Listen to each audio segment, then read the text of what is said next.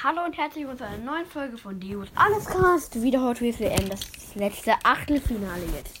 Mit Blitzspieler Gold Edition und dem flachen Silbernen. Der flache Silberne startet. Sind beides richtig stark. Der flache Silberne geht nicht ein zweites Mal. Die haben beide fünf Versuche wieder. Wie Popo Camaro und Togo Twister. Wenn Popo Camaro ein paar mehr hatte. Oh, er muss jetzt nachziehen. Der flache Silberne. Mit dem zweiten Versuch zieht er nicht nach.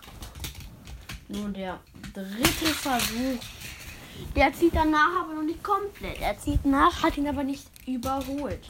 Nun der vierte Versuch. Auch nicht. Jetzt muss er mit dem fünften Versuch Blitzspeeder Gold Edition reißen. Oder Blitzspeeder Gold Edition ist im Viertelfinale und er schaltet aus. So ist es. Blitzspeeder Gold Edition im Viertelfinale. Und der flache Silberne scheidet aus. Das war's mit der Folge. Ich hoffe, euch hat sie gefallen. Bis zum nächsten Mal, Leute, und ciao.